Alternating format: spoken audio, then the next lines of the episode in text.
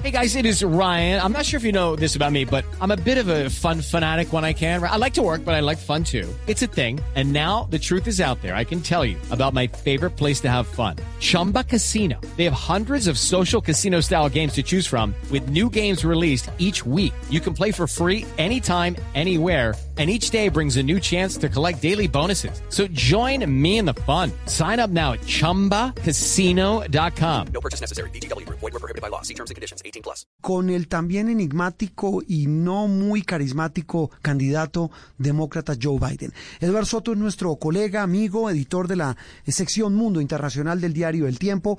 Eduardo, como siempre, un gusto saludarte hoy domingo en Sala de Prensa Blue. ¿Qué tal, Juan Roberto? Muy buenos días. Un saludo muy especial para ti y para toda la audiencia. Bueno, Eduard, eh, las apuestas, las quinielas, como dicen en España, apuntan a qué? Pues las encuestas dicen hoy que Biden es favorito, que se aprieta con el paso de las horas, especialmente los estados claves como Florida o como Arizona. Pero hoy las apuestas que indican, ¿cómo ve usted esta carrera que el martes va a tener pues una, pues se supone, ¿no? No sabemos si el martes va a haber definición, pero se supone que el martes después de la elección pues tendremos un humo blanco en semejante elección tan compleja para un mundo en, con tanta expectativa, Eduardo.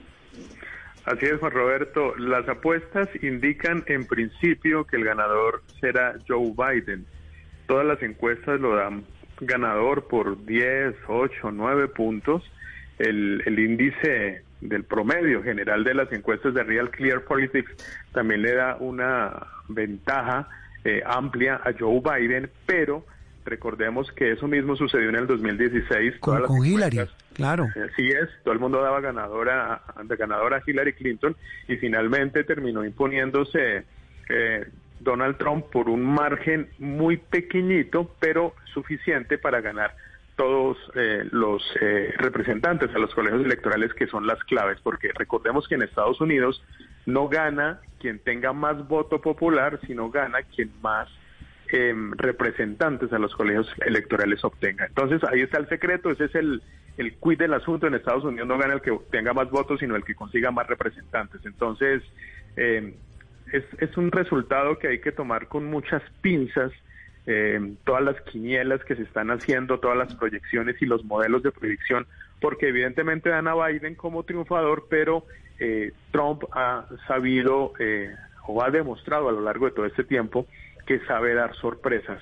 Y eh, este martes podría dar una de esas sorpresas que a todos nos dejarían igual de desconcertados a cómo quedamos en el 2016 cuando terminó imponiéndose sobre Hillary Clinton. Sí, y con un ingrediente que tal vez si nos remontamos a esos cuatro años de esa elección pasada, Edward, eh, recordemos que las encuestas también quedaron muy mal, quedaron, eh, perdóneme la expresión, como un zapato, porque entre muchas otras explicaciones que dieron los que saben, hablaban del famoso voto vergonzante, es decir, mucha gente que terminó votando por Trump, pero le daba pena decirlo.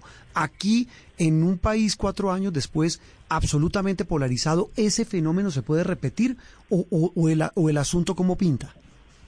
Totalmente, sigue dando vergüenza decir que se va a votar por Trump, pero hay mucha gente que sigue pensando en que Trump es una alternativa mejor que la de Joe Biden, entre otras razones porque la campaña de Trump ha sido muy eficiente en vincular a la campaña de, de los demócratas de Joe Biden con un aparente socialismo internacional que está a punto de invadirlos. Entonces, eh, este tema es, es, es bien complejo, el análisis es muy delicado en cuanto a las proyecciones y demás, porque además recordemos, Juan Roberto, que en esos mismos días se dio también el voto eh, por la salida del Reino Unido eh, de la Unión Europea, el famoso Brexit, cuando todas las encuestas también decían que el Reino Unido nunca se iba a salir y también en esos días se dio, eh, por supuesto, el, voto en contra eh, por la paz en Colombia por los acuerdos de paz con las FARC, si, sí. si, si recordamos bien. Entonces son son todas eh, son todos episodios en donde se demostró que algo no estaban midiendo bien las firmas encuestadoras y aunque este año se han tomado medidas y se han tomado precauciones como para evitar encuestas eh, con unas muestras muy pequeñas o que de pronto la muestra no sea todo lo representativa posible, hay que decir que sigue existiendo el riesgo muy grande de que eh, finalmente termine imponiéndose el candidato que no es el favorito. Mm, mire, hay un, hay un tema que, así como el sistema de elección americano es bien distinto a países como el nuestro y a muchos de América Latina, que no es voto popular el que define la elección, sino el voto por, por, elegir a los delegados de los colegios, eh, colegios electorales, Eduard, también hay otro aspecto y es el del voto anticipado. ¿Qué tanto puede pesar en esta elección ah, para esos resultados el que este año el voto anticipado haya batido todos los récords. Estaba viendo hoy domingo que en Texas es una cifra histórica, lo mismo en muchos estados donde la gente ya ha votado de manera anticipada. ¿Qué tanto puede ser un factor para definir el, al ganador? Así es, Juan Roberto. Se habla de más o menos 80 millones de personas que ya han hecho o han ejercido su derecho al voto de manera anticipada, bien por correo o por cualquiera de las muchas vías que tienen eh, los distintos estados para, para que la gente en Estados Unidos pueda ejercer su derecho al voto. Esto va a ser uno de los temas claves y polémicos por una razón sencilla, Juan Roberto. Sí. Desde eh, hace más o menos dos meses, la campaña presidencial de Donald Trump ha insistido en que existe la posibilidad de que haya fraude, particularmente en el voto por correo. Entonces, en, el, en la medida en que aumenta la votación anticipada, es decir, por correo en alguna de sus, de sus acepciones, pues eh, se, se, se estaría consolidando en el caso de que Trump pierda, la posibilidad de una impugnación, que es lo que en este momento se está temiendo y que tú mencionaste al principio, en el sentido de que es muy posible que cuando se cierren las mesas de votación el martes y cuando pasen las horas y llegue la hora de dar resultados, todo esté tan apretado que finalmente el presidente Donald Trump no termine, en caso de que así sea, reconociendo su derrota y empiece a ver eh, un montón, a presentarse un montón de recursos ante la justicia estadounidense, particularmente en esos estados, en esos cinco estados que son claves. Entonces, como el presidente Trump ha venido todo este tiempo alimentando el fantasma de que el, el voto por correo puede venir con un fraude incorporado, pues eso sin lugar a dudas sería absolutamente desestabilizador para el sistema electoral estadounidense y por supuesto para eh, el reconocimiento o no de la victoria de Joe Biden o eventualmente también de la, de la victoria de Donald Trump en caso de que ésta se dé. Mire, eh, una, tal vez una cosa final, hay muchos factores, el tema del voto latino, el tema de los migrantes, el tema de los estados bisagra como, como, como Florida, que, que puede definir o puede terminar definiendo la elección. Pero quería su opinión, Edward, repito, porque usted conoce del tema, lo sabe, y es eh, ¿realmente es mito, es carreta o aquí hemos inflado de verdad? Lo, digo porque veíamos el jueves al presidente Trump, y si usted me corrige, creo que era la tercera o cuarta vez que hablaba del caso Colombia en campaña en Florida. ¿Es carreta, el, eh, digamos, la importancia que pueda tener el tema Colombia en la campaña o realmente tiene peso, sobre todo en un estado como Florida? Yo creo que se ha sobrevalorado demasiado el peso, la influencia que puede tener el voto, por ejemplo, de los colombianos en un estado como Florida, porque eh, la colonia colombiana en Florida no es de las más grandes, es probablemente la tercera, eh, y eh, hay una característica de esta colonia y es que prácticamente no vota. En el supuesto de que todos salieran a votar, también hay que decir que no todos votan por Trump. Normalmente el, colombiano en Estados Unidos ha votado demócrata. Eso por una parte. Ahora bien, hay sí molestia enorme dentro de los círculos demócratas en Estados Unidos porque existe la percepción de que ha habido eh, miembros importantes del partido de gobierno aquí en Colombia e incluso eh, del gobierno que de alguna manera han mostrado de manera muy evidente su inclinación por eh, la candidatura de Donald Trump. Entonces sí hay una una real molestia de algunos círculos demócratas en ese sentido. Pero ahí, de ahí a decir que eh, eh, algunos algunas senadoras colombianas eh, del Centro Democrático tengan influencia en, en algunas decisiones electorales en condados claves en Florida, eso ya es hilar demasiado fino y, mm. y en realidad la influencia que puede tener el,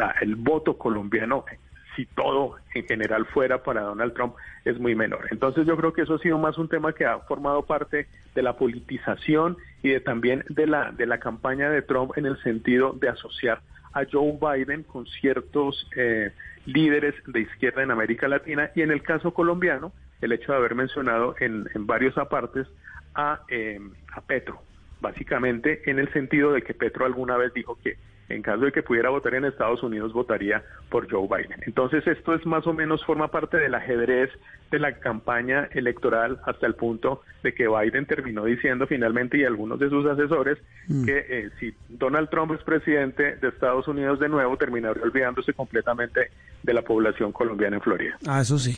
Eh, si se vuelven, como decía Jorge Ramos de Univision en un artículo en El País, que se acuerdan de los latinos, suena muy parecido aquí, ¿no? Solamente en elecciones. Eh, Edward, tal vez una cosa final, ¿el martes se sabrá quién es el presidente o usted de los que cree que esto se va a demorar? Yo creo, yo creo que esto se va a demorar porque las diferencias se han ido acercando y en esos estados bisagra o en esos estados clave, que es eh, los que en verdad terminan eh, decidiendo el nombre del presidente de Estados Unidos, las apuestas están un poquito más apretadas y probablemente no vamos a tener un reconocimiento presidencial sino hasta el día siguiente. Eso si no hay recursos que mm. alarguen la decisión, como, como recordemos que sucedió en la elección entre Al Gore y George W. Uy, que se demoró un mes, ¿no? Casi un mes. Se demoró bastante tiempo y eso rompió todos los récords. Esta, eh, esperemos que no llegue a tanto. No, y Dios mío, ojalá no. Vamos a estar pues muy pendientes. Pues, dar como siempre, un abrazo, gracias y estaremos muy pendientes a lo que ustedes informen a través del diario El Tiempo. Muchas gracias y, y feliz resto de domingo y de puente. Claro que sí, Juan Roberto, un abrazo eh, y también para la audiencia y eh, continúen eh, sintonizados con Blue y por supuesto leyendo toda la información del tiempo y todas sus plataformas digitales. Sí, me, escuchan los colegas del espectador y, les da un soponcio. Don Eduardo, gracias. Un abrazo. Seguimos en Sala de Prensa Blue.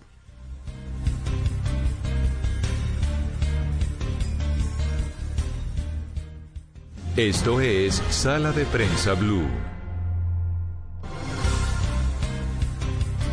Y avanzamos en esta mañana de domingo, en esta cobertura especial de tal vez la noticia del momento, aparte de la pandemia, aparte de la situación en Colombia, de la expectativa, como lo hablábamos al comienzo, con el viceministro de Salud, de lo que pueda pasar este puente festivo donde se temen aglomeraciones. Veíamos en Noticias Caracol. Lucky Land Casino, asking people what's the weirdest place you've gotten lucky. Lucky? In line at the deli, I guess. Aha, in my dentist's office. More than once, actually. Do I have to say? Yes, you do. In the car before my kids' PTA meeting. Really? Yes. Excuse me, what's the weirdest place you've gotten lucky? I never win and tell. Well, there you have it. You can get lucky anywhere playing at LuckyLandSlots.com. Play for free right now. Are you feeling lucky? No purchase necessary. Void where prohibited by law. 18 plus. Terms and conditions apply. See website for details. Estas por doquier para dar y convidar y pues el llamado, repito, que hacen las autoridades y que hacemos desde esta casa periodística, lo mismo que Noticias Caracol, es eh, el del cuidado, el llamado a, tener cuidado, a tomar las precauciones del caso, porque esta pandemia está vivita y coleando. Seguimos hablando, repito, también de las elecciones presidenciales en Estados Unidos.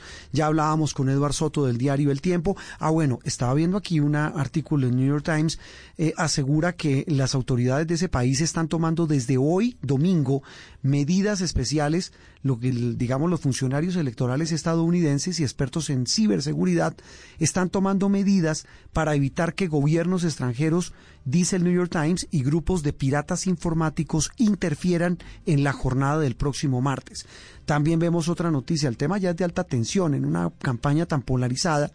Estamos viendo que incluso la cadena, los gigantes de, del retail, de los supermercados en Estados Unidos, Walmart, acaba de tomar la decisión de quitar todas las armas de sus estanterías a partir de hoy domingo no van a vender. Recuerden que allá se venden las armas eh, como los eh, como los cereales, como el azúcar, como la leche, se venden en las estanterías, pues las acaban de quitar, previendo situaciones eh, extremas que se puedan registrar este martes, el día de la elección presidencial. Eh, Robert Valencia ya estuvo hace algunos meses con nosotros aquí en Sala de Prensa Blue, es periodista, es analista, está radicado en la ciudad de Nueva York, eh, hace parte de esa muy respetable red periodística de Conectas, es comentarista de cadenas como CNN Español y Univisión. Robert, como siempre, un gusto saludarte aquí en Sala de Prensa Blue en Colombia.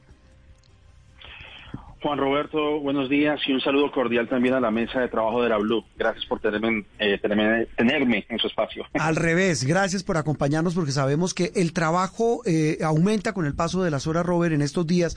Eh, hoy domingo si uno hace un repaso de, los principales medios americanos, hablábamos del New York Times, el Washington Post hace hoy también un recuento impresionante de lo que ha sido esta campaña, las grandes cadenas de televisión, hoy esa fotografía que muestra, Robert.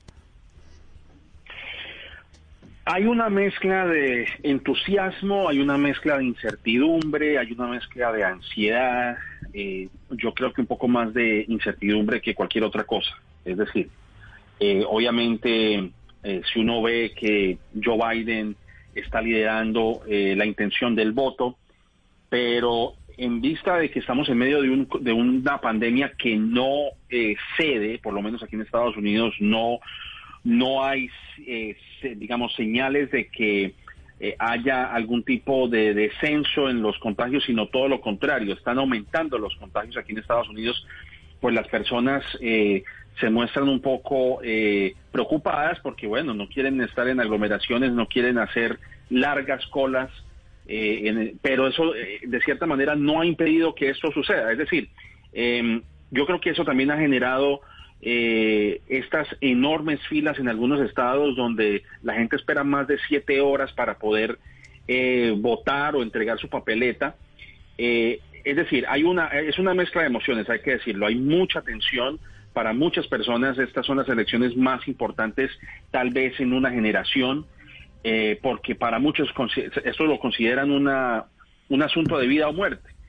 Eh, y, no, y no sabemos realmente si, va, si ya tendremos los resultados finales para saber quién será el presidente en los próximos cuatro años. Bueno, regularmente nunca sabemos en la noche del 3 o en la noche de, las elecciones, siempre ocurre al día siguiente, pero como están las cosas eh, y como no sabemos eh, si, hay, si algunos estados puedan hacer el conteo decisivo eh, más allá del 3 de noviembre, pues todo como vuelvo y, te- y- y- y indico, pues es una es un aire de incertidumbre, es un aire de ansiedad que también ha llevado a que más de 82 millones, Juan Roberto, 82 millones de personas salgan a votar. Esto es un récord y va a ser un récord porque están diciendo, y, y con esto quiero concluir este punto, se pronostica que más de 150 millones de personas y tal vez más salgan a votar. Es decir, superan eh, por mucho los 138 millones de personas que votaron en el 2016.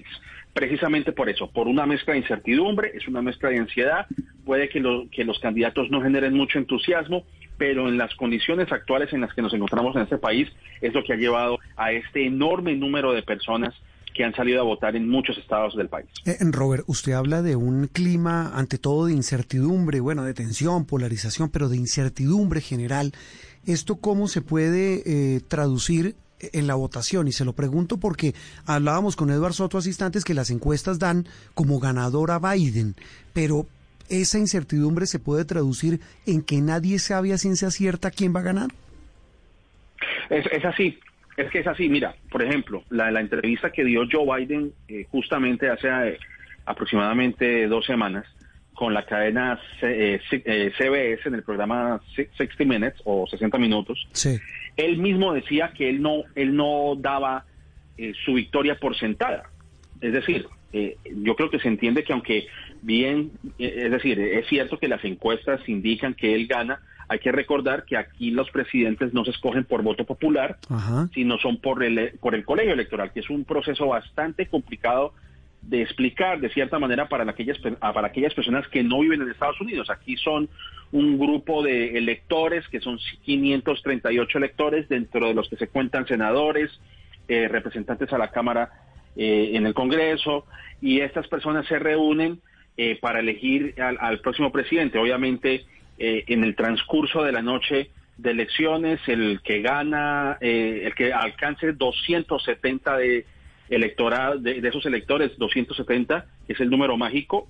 Ya con eso se hace a la presidencia, luego se hace un conteo de quién es el presidente, quién es el vicepresidente, etcétera. Es un proceso un poco difícil de explicar, como vuelvo y menciono, pero eh, yo creo que las personas entendiendo de lo que ocurrió en el 2016, cuando Hillary Clinton ganó el voto popular, pero no ganó el voto electoral, Yo creo que muchas personas no se confían tanto en lo que dicen las encuestas. Y yo creo que debe ser así, porque las encuestas no deben ser tratadas como si fuera una bola de cristal. Es una forma de más o menos entender o como un barómetro eh, para entender las emociones de los, de los votantes y la intención de los votantes. Obviamente, yo creo que algunas encuestadoras han aprendido la lección de tener en cuenta otro, otras variables. Muchos de ellas no tuvieron en cuenta el factor de la educación, por ejemplo, Sí.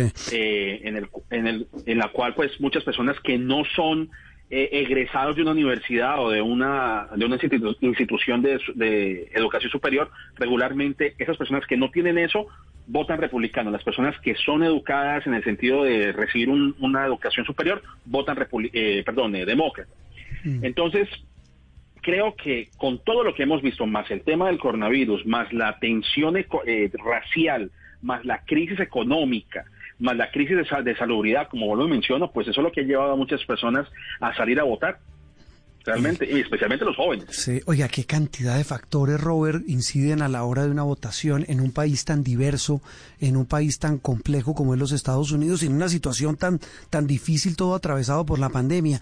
E- Eso que usted menciona de los jóvenes, de los latinos, eh, de, la, de los afros, ¿qué tanto van a pesar en esta elección, Robert? ¿Qué dicen los analistas en Estados Unidos? Pues eh, según los resultados que hemos visto, más de 3 millones de latinos han salido a votar. Eh, yo creo que eso también es una, una cifra una cifra récord. Eh, ahora, lo que llama la atención, por lo menos dentro de los votantes hispanos, es que eh, Joe Biden no va a tener el mismo eh, la misma cantidad de apoyo que recibió Hillary Clinton. 79% de hispanos en el 2016 votaron por Hillary, Sí. mientras que los hispanos eh, han este, expresado su apoyo a Biden en un 65%, que es una cifra relativa, pues es, ha, ha habido un descenso realmente, Sí. precisamente porque no, no ha habido esa, digamos, eh, esa, ese entusiasmo que generan los, eh, lo- los, los candidatos, pero también hay que ver que hay muchas personas que están decantándose por, por Donald Trump. Y hay una cosa que me llama mucho la atención, Juan Roberto, y es lo que ha sucedido precisamente en el sur de la Florida, y como tú bien sabes, eh, la, eh, hay, digamos, una, un reclamo por una eh, posible injerencia de la bancada del Centro Democrático en un estado como la Florida.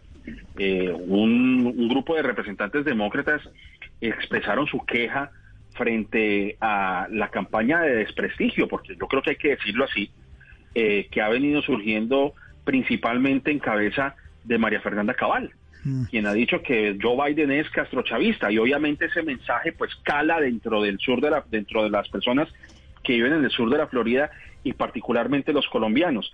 Y yo creo que aunque muchos dicen, bueno, pero el Centro Democrático no puede hacer un cambio en, el, en la elección del votante hispano, pero no podemos olvidar que la Florida es un estado pendular. Cuando hablo de estado pendular es un estado que puede votar o demócrata o republicano. Y tal como están las cosas en estos momentos, la campaña está muy cerrada en, en- en la Florida. Así que un voto colombiano no es despreciable, son es un 8% del electorado latino, es decir, 248 mil colombianos. Siempre, siempre son bastantes. Pensé que eran Claro. menos, Robert, pensé que eran menos. No, no, no. No, no, no, son muchísimos. Y, y es que hay una cosa que también hay que analizar acá. Las elecciones se pueden ganar por un margen muy cerrado. Mm. De hecho, eh, Donald Trump ganó Pensilvania, por ejemplo, en el 2016 con 44 mil votos, que eso es un 0,5, Nada. 0,7%. Nada, o sea, es que él, él lo ganó por un margen muy cerrado.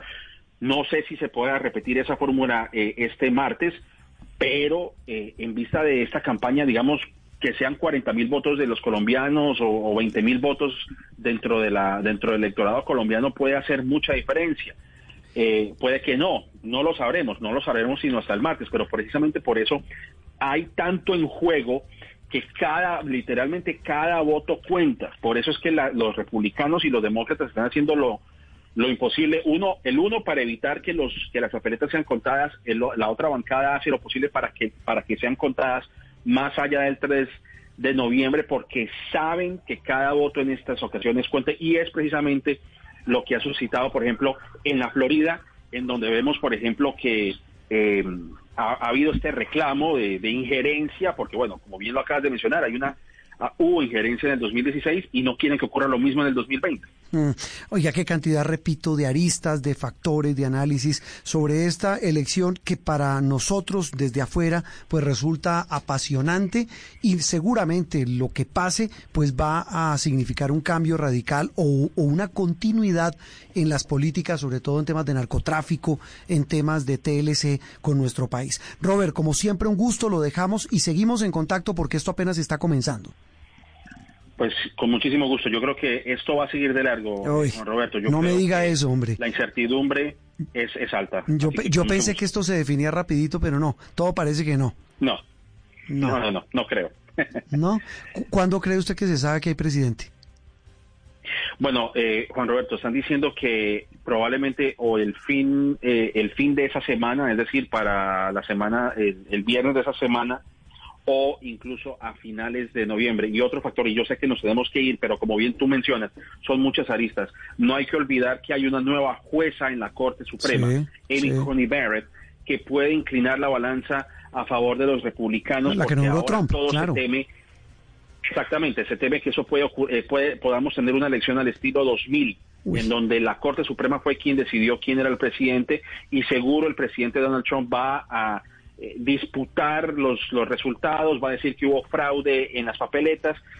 Así que esto añade aún más esa incertidumbre y en donde incluso los republicanos esperan eh, que la Corte Suprema pueda incluso tener algún tipo de influencia en estas elecciones, pero no lo sabremos, no lo sabremos Mm, todavía. sí. Eh, yo creo que lo sabremos tal vez más allá, eh, o en la noche del martes o tal vez al día siguiente. Ay, Dios mío, bueno, Robert, estaremos pendientes y volveremos a hablar con usted. Robert Valencia, en Nueva York, un abrazo y gracias. Muchas gracias, Juan Roberto. Robert Valencia, periodista y analista, hablando, repito, de la cantidad de aristas que tiene este tema, el, eh, el de las elecciones de este martes en los Estados Unidos. Estás escuchando Sala de Prensa Blue. Solo la más alta conciencia sobre nuestra vida cambiará la suerte de esta pandemia. Agradecemos a cada uno de nuestros clientes por ser esos aliados estratégicos que siempre han estado allí. Sientan la plena confianza que nuestra relación no se verá afectada por esta coyuntura. Nuestras plantas de harina de trigo, maíz y nuestra división de pasta, galletas, café y cereales continuarán operando como siempre.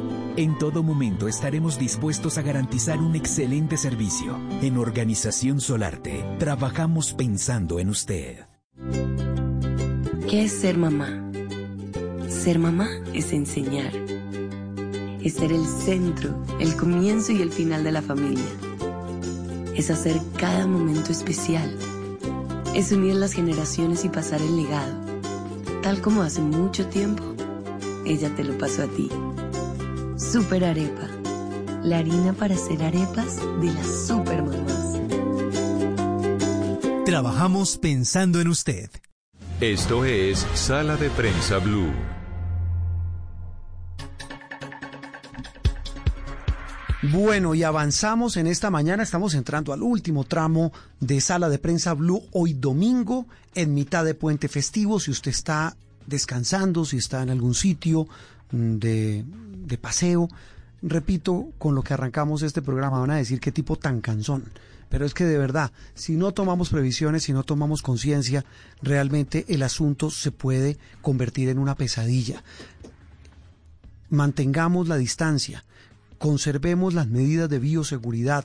Si estamos de paseo, lo que decía el viceministro Moscoso al comienzo de sala de prensa, si estamos tomando un trago, si estamos departiendo, eh, hagámoslo con responsabilidad, con cuidado, entendiendo que una aglomeración, un descuido puede significar la diferencia entre la vida y la muerte. Es así de sencillo y alguien dirá qué tipo tan aburrido, tan harto, tan aguafiestas, estamos en piscina, estamos en paseo, estamos en el parque, pero es que de verdad, de por Dios, busquemos divertirnos, di- busquemos descansar, relajarnos, eh, despejarnos después de esta situación tan dolorosa que hemos vivido estos meses de confinamiento, pero por Dios, hagámoslo eh, en medio de medidas de seguridad. Seguimos hablando y estamos en este tramo final eh, de las elecciones en Estados Unidos. Hablábamos con analistas del voto latino, hablábamos de lo que puede significar el resultado, de las encuestas, de los factores que a última hora pueden hacer cambiar el voto de uno o de otro, especialmente en los llamados estados decisivos,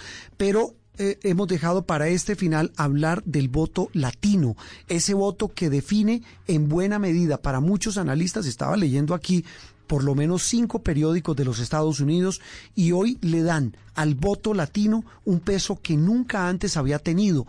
Algunos dicen que se llegó a sobredimensionar ese voto de la población hispana en los Estados Unidos, pero es que hoy es una población que decide, que es económicamente activa y que tiene a los dos candidatos haciendo campaña y proselitismo en el estado rey de los hispanos que es Florida, pero también en Texas, pero también en Arizona, también en parte de California. Andreina Solórzano eh, nuestra compañera, pues tiene más sobre este tema con más expertos, repito, sobre la importancia del voto latino. Doña Andreina.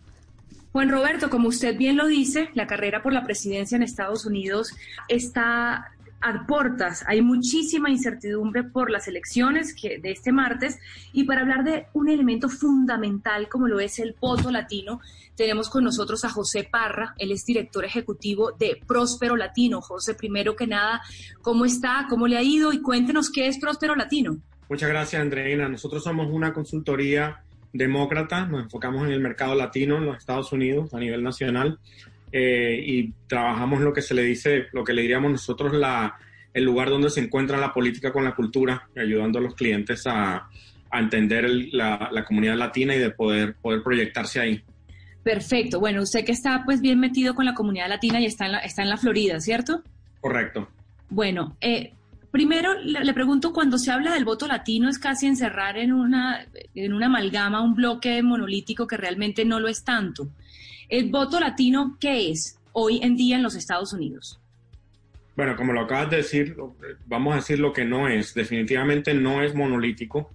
Estamos hablando de una, un, sector de la población que si bien a nivel macro se, se utiliza el nombre latino o hispano para autodenominarse, eh, en realidad estamos hablando de personas que primordialmente se van a identificar por su origen nacional, sea mexicoamericano, eh, colomboamericano, venezolano, cubanoamericano, eh, etcétera, etcétera. Eh, y hay diferentes distribuciones a través del país. La gran mayoría, casi el 70% de los latinos en Estados Unidos son mexicanos.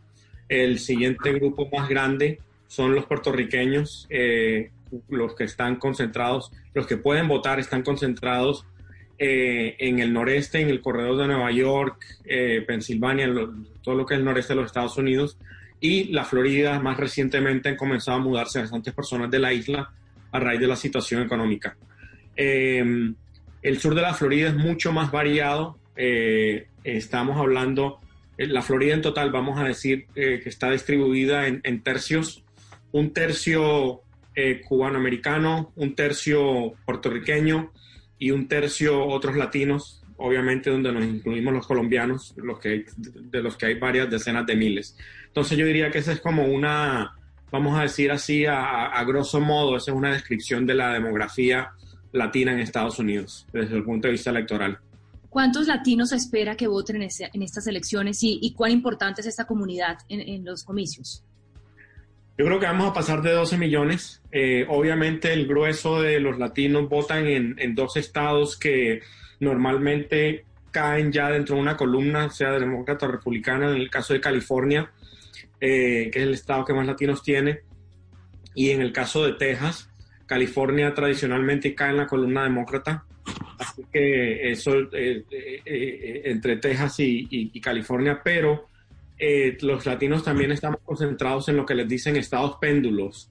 Uno de ellos, el, y el más grande de todos esos, es la Florida, que tiene 29 votos para el colegio electoral. Y, y se, como bien saben ustedes, se necesitan 270 para poder ganar la, la presidencia de los Estados Unidos. Entonces, eh, en la Florida hay, eh, vamos a decir que unos 3 millones y pico de, de, de latinos. Eh, y como describimos hace poco, están distribuidos más o menos en tercios entre las tres, las tres grandes comunidades, eh, puertorriqueña, cubanoamericana y, y, y otros latinos sudamericanos y centroamericanos. Bueno, la Florida es uno de los, es el estado que, que año a año prácticamente, bueno, en cada, en cada elección es el que, el que mantiene en vilo a las elecciones precisamente por lo que usted dice. Es un estado péndulo que, que pues puede votar demócrata como puede votar republicano. Este año, ¿cómo ve usted las apuestas? ¿Qué, qué, qué, dicen las encuestas últimamente en la Florida? ¿Quién está ganando allí? Bueno, primero que todo, en cuanto a la tendencia, ha sido Joe Biden, que ha estado, ha estado a la delantera, pero ha estado a la delantera por unos dos, tres puntos, lo cual está dentro del margen de error de cualquier encuesta, de tres a cuatro puntos, que es el margen de error. Entonces yo creo que a la Florida podemos decir que hay un empate técnico en este momento. Eh, y, y, la Florida yo creo que lo que, lo que esperamos es nada, lo, lo, que podemos esperar es que no va a haber una decisión clara e inmediata. Eh, la Florida, la última, la, hace cuatro años, se, Donald Trump la ganó por unos escasos 113 mil votos. Eh, estamos hablando del 1.2% de todos los votantes de la Florida. Así que un movimiento eh, en cualquier dirección por parte de cualquier sector de la, de, la, población de la Florida puede significar eh, la inclinación de la balanza hacia un candidato al otro. Entonces yo creo que vamos a estar hasta, hasta tarde contando votos en la Florida. Hay una característica distinta de estas elecciones y es que entre esas cosas el, el tema del discurso del castrochavismo ha estado muy fuerte sobre todo en la Florida, por parte del presidente Donald Trump, y uno se pregunta si realmente este discurso cala, si realmente eh, o, es solamente, digamos, entre la comunidad cubanoamericana y los venezolanos que están en la Florida. Bueno, vamos a arrancar por un, por una, por, eh, aclarando de una vez eh, de que Joe Biden es un candidato moderado y siempre lo ha sido a través de su carrera y durante la gran mayoría y durante la, casi todo el transcurso de las primarias, precisamente esa fue la acusación que, le, que, que, se le hacían de que era demasiado moderado, de que era demasiado centrista por el partido y obviamente ganó la nominación. Eh, los votantes demócratas decidieron apostarle a un candidato moderado y eso es lo que es Joe Biden. Así que para nada, para nada se acomoda a, a esta etiqueta que han tratado de, de, de ponerle. Ahora, de que si es un discurso que funciona en el sur de la Florida, sí, yo creo que mayoritariamente hay una tendencia que funcione acá debido a la experiencia de, de la, del grueso de la población acá. Estamos hablando, obviamente, cubano, cubanoamericanos que vienen de la experiencia del, del castrismo en Cuba. With lucky landslots, you can get lucky just about anywhere. Dearly beloved, we are gathered here today to. Has anyone seen the bride and groom? Sorry, sorry, we're here. We were getting lucky in the limo and we lost track of time. No, Lucky Land Casino, with cash prizes that add up quicker than a guest registry. In that case, I pronounce you lucky. Play for free at LuckyLandSlots.com. Daily bonuses are waiting. No purchase necessary. Void where prohibited by law. 18 plus. Terms and conditions apply. See website for details.